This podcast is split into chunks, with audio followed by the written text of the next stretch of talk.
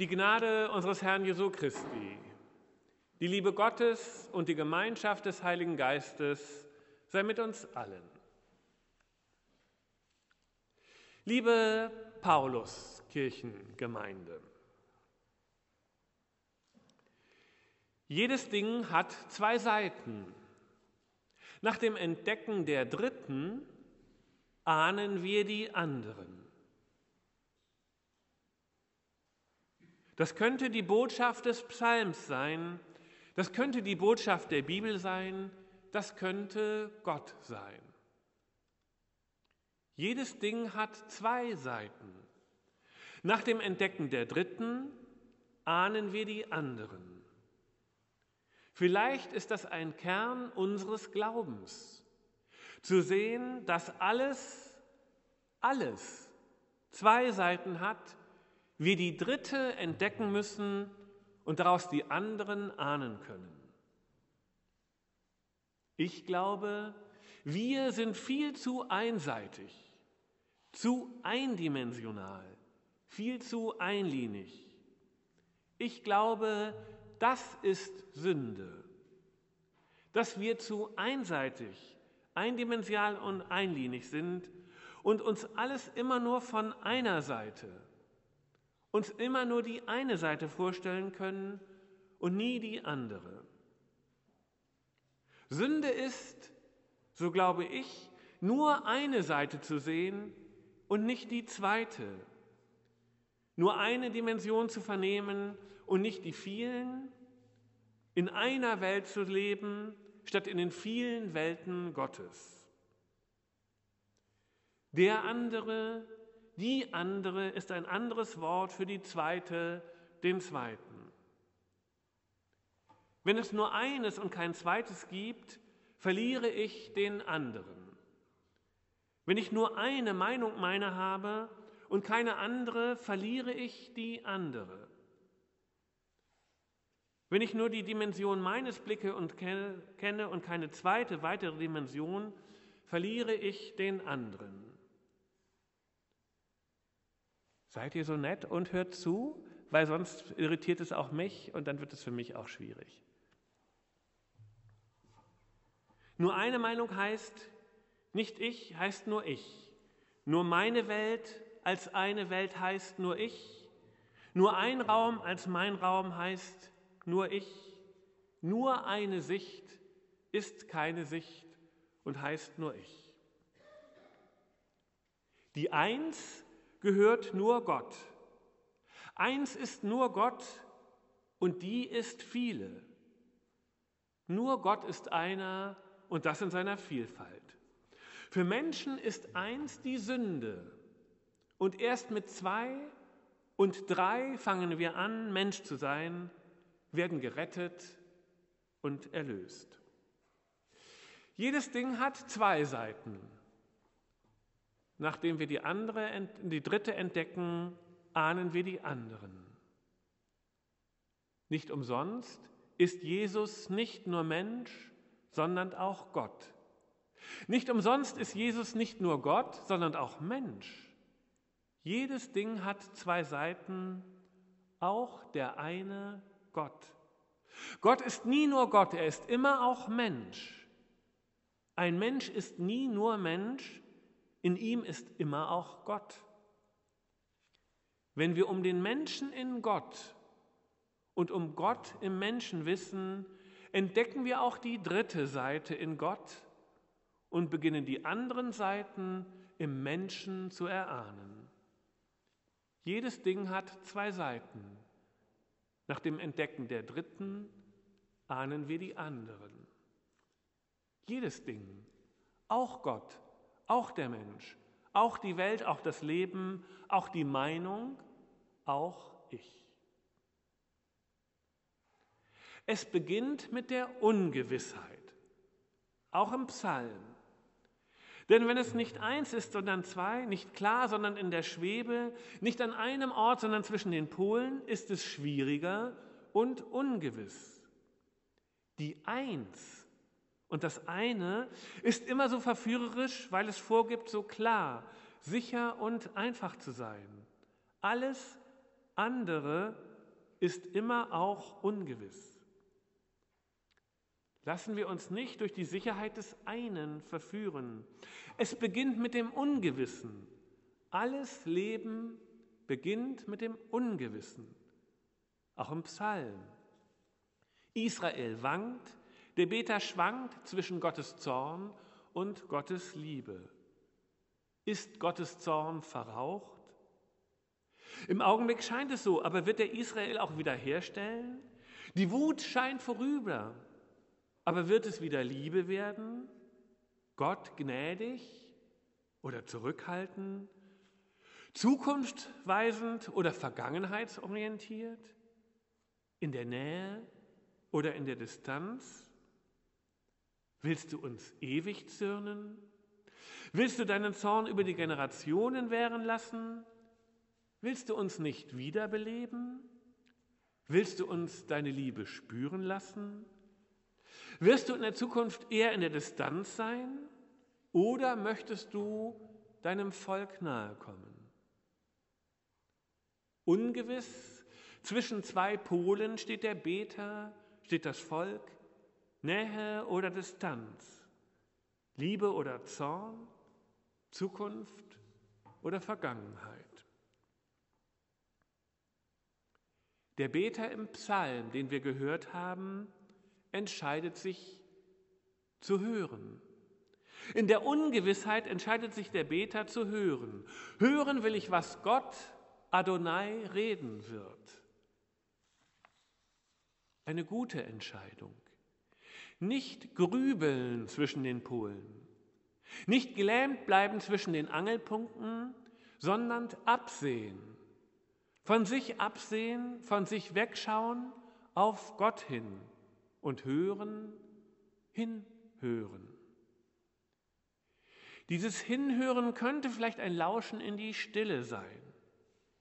Manchmal kann man wirklich in der Stille am meisten hören und aus der Stille etwas hören.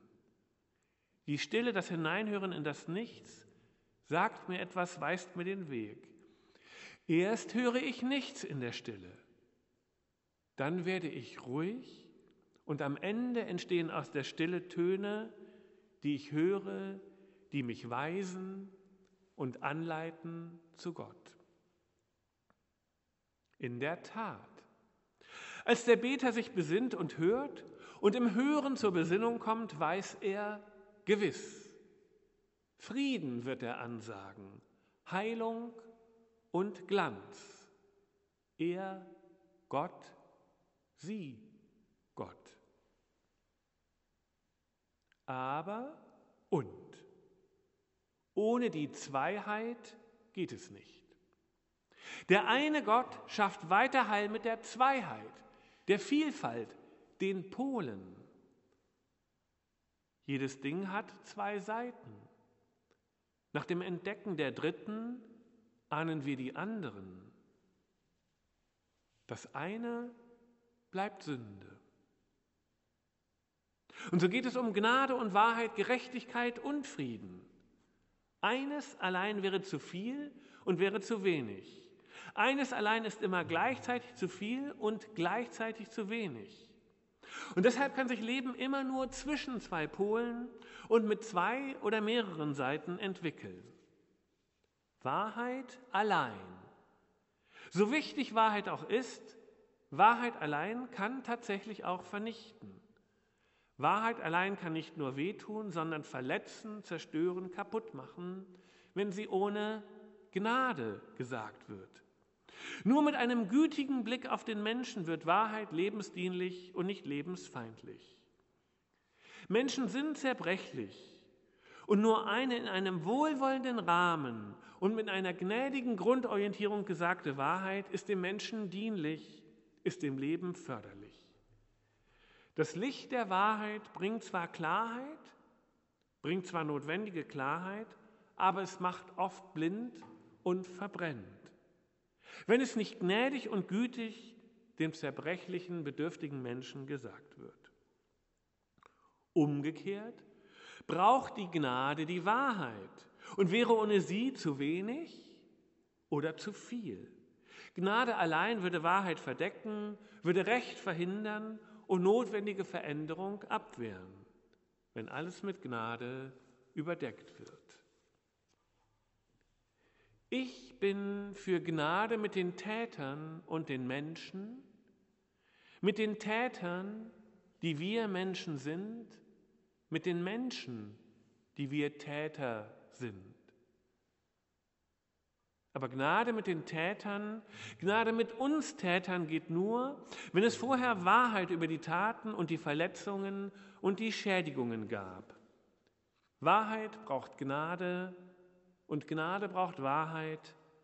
Eine allein ist zu wenig, eine allein ist zu viel.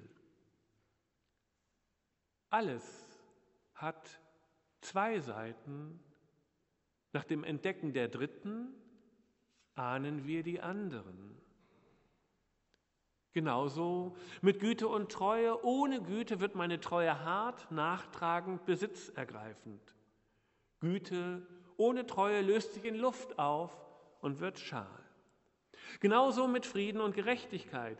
Eine Gerechtigkeit, die nicht friedlich ist, die kriegerisch ist, ist so zerstörerisch wie Wahrheit ohne Gnade. Gerechtigkeit ohne Friede tötet und zerstört. Wie viele Kriege sind für die gerechte Sache geführt worden, mit wie vielen Opfern?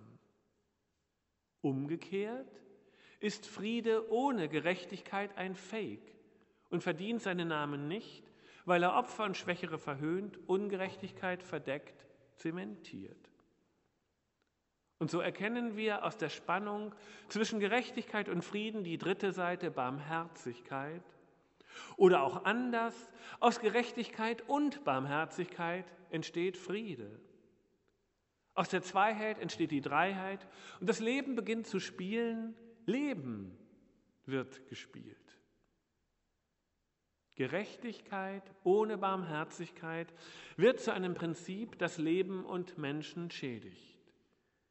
Gerechtigkeit in ihrer Absolutheit vergisst, dass es um Menschen und Beziehungen geht.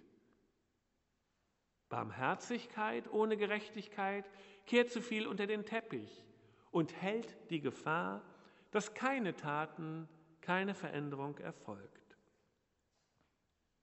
Wenn wir zwei Pole im Leben entdecken, entdecken wir noch viel mehr und es entsteht vielschichtiges Leben. Jedes Ding hat zwei Seiten. Nach dem Entdecken der dritten ahnen wir die anderen. Es gibt keinen Weg zum Frieden auf dem Weg der Sicherheit hat Dietrich Bonhoeffer gesagt. Friede muss gewagt werden.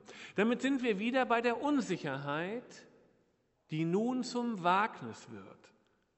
Gott verändert die Unsicherheit zum Wagnis. Unsicherheit ist nicht mehr Unsicherheit, sondern Wagnis. Wenn wir uns auf das Seil begeben, das zwischen den beiden Polen ausgespannt ist, wenn wir uns auf das Seil begeben, das zwischen den Polen, zwischen denen alles Leben geht, ausgespannt ist und beginnen, auf ihm zu tanzen. Nur eins allein wäre Sünde. Eins allein ist zu viel, eins allein ist zu wenig. Aber in der Spannung zwischen den Polen ist das Seil aufgespannt, das Leben heißt, auf dem wir balancierend beginnen können zu tanzen. Anstrengend ist das Leben zwischen den Polen, zwischen Nähe und Distanz, hell und dunkel, Angst und Mut. Aber so sehr anstrengend es ist, so sehr entwickelt es sich zur Leichtigkeit und zum Tanz. Wenn ich Gott folge, und mich auf das ausgespannte Seil begebe und beginne zu balancieren, mein Leben zu balancieren, meine Schritte setze, Schritt für Schritt balanciere zwischen Nähe und Distanz, hell und dunkel, Angst und Mut, Vertrauen und Zweifel, wird jeder Schritt mehr ein Wagnis Richtung Tanz. Zwischen den Polen könnte ich das Leben tanzen. Und genauso beginnen im Psalm Gnade und Wahrheit, Gerechtigkeit und Frieden miteinander zu tanzen und sich zu küssen. Am Ende steht der Kuss, am Ende steht der Tanz. Dieser Tanz, dieser Kuss ist Gott. Gott ist der Tanz und Gott ist der Kuss. Manchmal verheddern wir uns in den Seilen zwischen den Polen und den Paaren und verheddern uns in den Worten, wenn wir versuchen zu erklären und zu rechtfertigen und nichts erklärt sich mit Worten und dann gibt die eine dem anderen einen Kuss. Die Wahrheit der Barmherzigkeit. Und die Barmherzigkeit der Wahrheit und die Worte schweigen und die Töne beginnen und der Tanz fängt an. Jedes Ding hat zwei Seiten. Nach der Entdeckung der dritten ahnen wir die anderen, ahnen wir Gott.